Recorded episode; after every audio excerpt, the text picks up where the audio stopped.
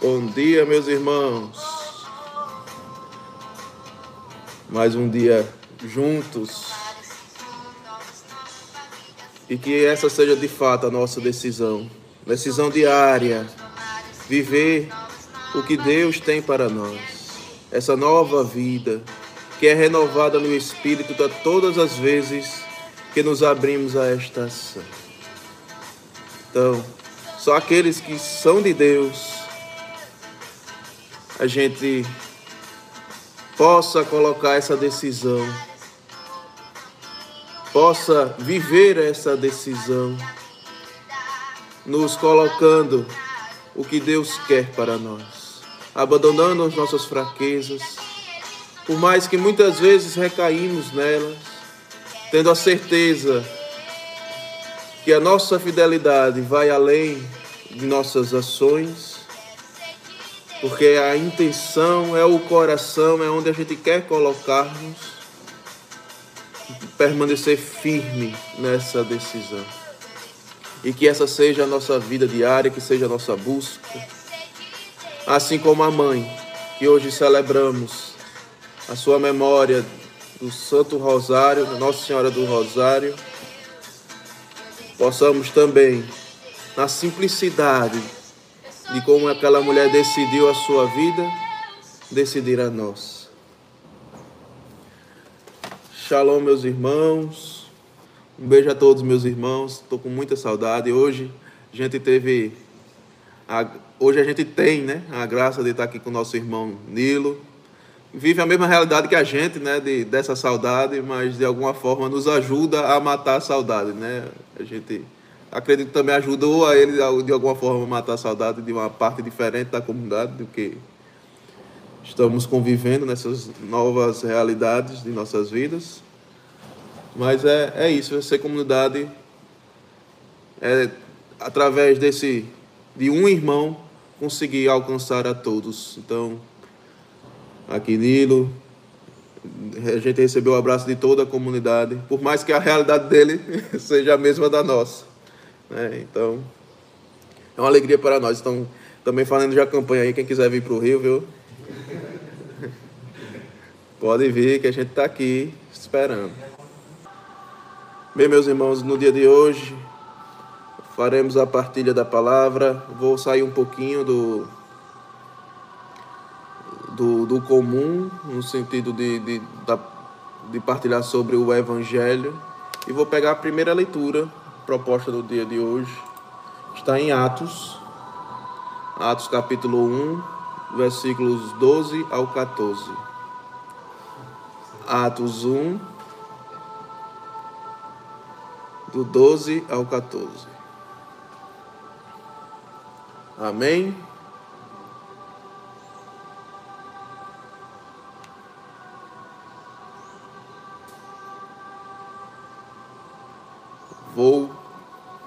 Fazer a leitura.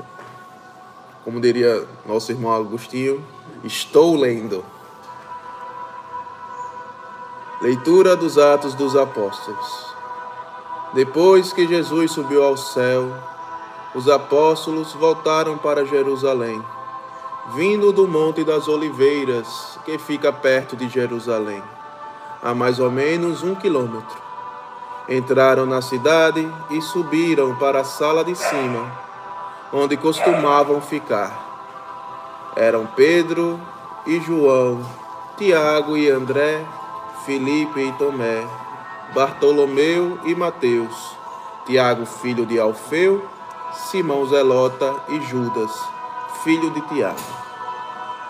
Todos eles perseveravam na oração em comum, junto com algumas mulheres entre as quais Maria, mãe de Jesus, e com os irmãos de Jesus.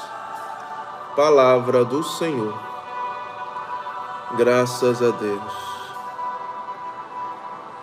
O que me chama a atenção é essa leitura e o que me chamou para que a gente comece a conversar um pouco do que Deus tem para nos dizer no dia de hoje. Já é o trajeto primeira coisa que me chama a atenção é a forma que eles já viviam Né? Isso aqui é o fato logo após a, a ascensão do Senhor. E eles já viviam, né? vamos dizer assim, essa orfandade. É, todos, de alguma forma, têm pelo menos noção do que é uma referência, não estar mais presente, não estar perto. Esse sentimento de o que vou fazer agora, quais os próximos passos né, que daremos. Enfim, é um sentimento natural né, de insegurança, de muitas vezes não saber por onde caminhar. E os discípulos, ao viverem isso, né, já tinham tido contato com o Senhor ressuscitado, viviam essa esperança, essa experiência em comum. Se reuniam para viver a fraternidade, né, como diz aqui a leitura. Eles perseveravam na oração em comum entre si e junto com outros, outros discípulos, né, que ele cita aqui algumas mulheres, entre as quais Maria, mãe de Jesus. E aí a gente pode perceber um, um aspecto comum para conosco no tempo de hoje. Todas as dificuldades que já passamos na vida e tentamos enfrentá-las individualmente, a gente percebe o quão mais desgastante ela é, a experiência. O quão o quanto mais de sequelas ela causa. E foi a primeira experiência que os apóstolos tiveram. Cada um foi para o seu canto assim que o Senhor morreu.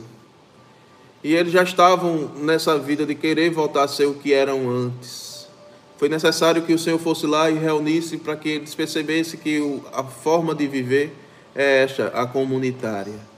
E assim também precisa ser conosco. Todas as vezes que a gente tem esse sentimento de isolar-se, não vem de Deus. Porque Ele nos ensina que precisa ser vivido de forma comum, né? na perseverança da oração e de forma comum, onde cada um é apoio um para o outro. E chama muita atenção a presença da mãe, da mãe do Senhor, que é a mãe da igreja, é a quem precisamos recorrer. No dia de hoje, essa missão, a gente precisa entender qual o papel de Nossa Senhora aqui na igreja, para nós, que é justamente essa intercessora, aquela que está junto para levar essas intenções ao Pai. Aí a gente escuta muitas vezes por aí, até chega a ser repetitivo demais. E por que a gente não faz a oração direta ao Pai? Sim, podemos fazer a oração direta ao Pai. Mas se a gente tem alguém que possa, junto conosco, lá mais pertinho dele, interceder por nós, por que não utilizar né, dessa graça que o céu deixou para nós? São coisas que a igreja percebe, mas que são da revelação de Deus. Isso não é igreja, instituição, como muitas vezes é colocado, não. É revelação de Deus. A gente precisa entender que tudo que a gente, vamos dizer assim, proclama em nossa igreja, né, na igreja católica, são revelações de Deus e são verdades de fé boa parte delas, né? Tem coisas que são teologias, mas que são verdadeiramente para nós vida e vida em abundância. Porque foi, foi assim que Deus deixou para nós o caminho para que a gente chegue até Ele. Se a gente tem em nosso coração essa intenção de ir em sua busca, ir em sua direção e elevar-nos para esse encontro, Ele já deixou tudo pronto. O que a gente precisa saber para chegar lá, a gente sabe, já foi revelado. Não existe mais nada que precise ser dito. O que temos, e particularmente como igreja, é o suficiente para que a gente alcance esse objetivo, que eu acredito que seja o objetivo de todo cristão. Chegar à santidade e um dia estar lá convivendo com o Senhor face a face. E esses apóstolos entenderam logo isso. Bastou esse reencontro com o Senhor ressuscitado, a promessa que eles não, não estariam sós, que seria enviado o Paráclito. Esta aqui é a preparação para o Paráclito. O cenáculo acontece logo em seguida desse relato aqui. É onde os apóstolos receberam o Espírito Santo. E que me faz perceber este caminho que eles fizeram. Como diz a leitura aqui, eles estavam voltando para Jerusalém, vindo do Monte das Oliveiras. Para quem não se recorda, o Monte das Oliveiras é onde fica o Getsemane, sei lá o nome aí, esse Getsemane, obrigado aí. João é meu, além do meu contra-regra, é meu dicionário bíblico.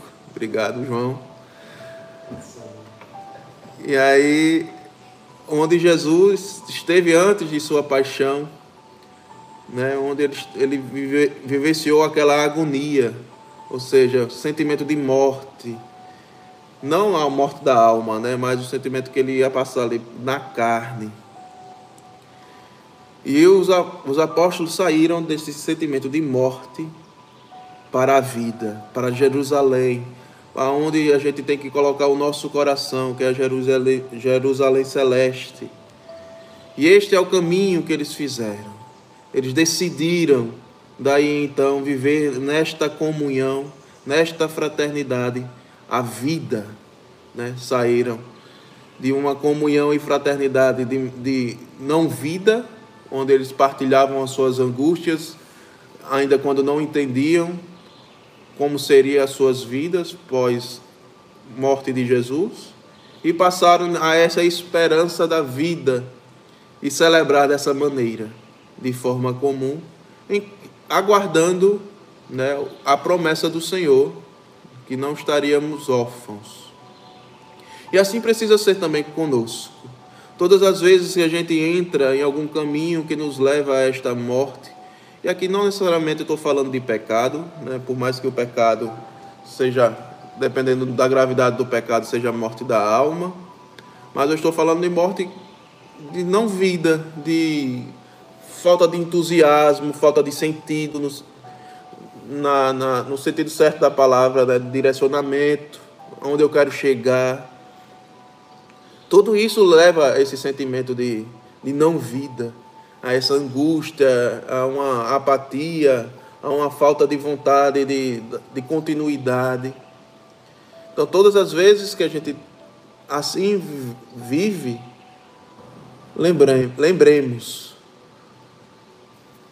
essa pedagogia divina, até bíblica, de nos, nos colocar nos mesmos lugares que Jesus, que os apóstolos, nos ajuda muitas vezes a refletir as nossas vidas. E que a gente, todas as vezes que estiver nessa situação, nos coloquemos lá, neste mesmo monte, no Monte das Oliveiras, seja vivendo a comunhão de angústia ainda dos, dos apóstolos, seja vivendo a agonia de Jesus antes da cruz, porque nos ajuda a perceber que é um processo ao qual todo homem precisa passar. Se o nosso Senhor, aquele que não precisava passar por nada disso, quis passar para que, solidário a nós, nos resgatar, resgatasse da morte. Quem somos nós para querer evitar passar por essas intempéries da vida? Quem somos nós? Mas é importante perceber isso não para ficar no lugar da morte, mas entender que existe um caminho da vida. Assim como nosso Senhor Jesus Cristo saiu e enfrentou, por obediência a Deus, o que ele tinha separado para ele e vivenciou toda aquela via sacra. Assim como os discípulos saíram de lá e foram a Jerusalém para vivenciar o novo, a vida no Espírito, assim a gente também tem que ter a esperança de aonde precisamos seguir. E o nosso sentido sempre tem que ser o céu.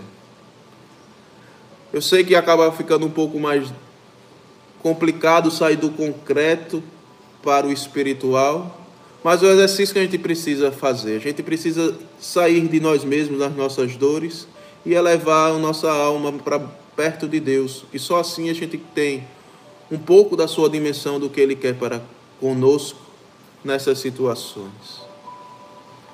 E é este caminho que precisa ser feito, esta elevação. Sempre sair do estado de morte para o estado de vida, estado de desesperança para a esperança. E tudo isso, a palavra nos mostra, fica mais fácil quando a gente utiliza a comunidade para viver desta maneira, quando a gente utiliza de outros meios, como a intercessão de nossa mãe. Saiba, meu irmão e minha irmã, todas as dificuldades que passamos como comunidade católica em adoração, por mais dolorido que tenha sido, mas quando a gente olha para trás, a gente percebe o quanto serviu para tornar-nos comunidade. Né? Aprendemos de fato o que é viver comunidade. Por mais que a gente ainda escute por aí calúnias nesse sentido de que a gente não sabe viver comunidade, etc. Pessoas magoadas com algumas situações e acabam despejando na nossa forma de viver. Só quem viveu sabe o que se passou, só quem se abriu sabe o quão restaurador foi esta oportunidade de viver em comunidade tudo isso. Venha momentos de solidão, de solidão, vem sim momentos de enfrentamentos individuais, mas quando vivido na certeza de que não estamos só, e aí não só no auxílio divino, mas também temos o auxílio do irmão, é muito mais fácil, talvez fácil seja uma palavra forte para isso, né? É muito menos difícil vivenciar esses processos Continua tendo dor, continua. Continua tendo dificuldades, continua. Mas tem a mão do irmão, tem as lágrimas que, que correm junto, tem um ombro para ser amparado. Enfim, Deus mostra, mostra-se através dessas ações, né, dessas, dessa forma de viver. Não é à toa que viver comunidade é uma vivência verdadeira do divino, porque ele se mostra nas ações comunitárias. A fraternidade é uma forma de comunhão com Deus. Então, quando se vive de forma plena, ali Deus está, ali Deus habita, ali Deus é, porque somos um só. E isso a gente aprende desde o exemplo dos discípulos e a gente aprende quando nos abrimos a essa experiência de viver uma comunidade. É mais ou menos isso que eu tinha para falar hoje, que tocou meu coração. E espero que a gente consiga, de alguma maneira, amadurecer cada vez mais, porque essa fraternidade nos faz ser um só com Deus. E é uma forma de antecipar o que a gente quer, viver lá em cima, de forma definitiva e verdadeira. Então, que a gente saiba viver aqui na terra esta comunidade, a qual eu tenho muita alegria de dizer que faço parte, de dizer que sou um só com vocês, meus irmãos. Shalom, um beijo no coração, fiquem com Deus e hashtag venham para o Rio de Janeiro.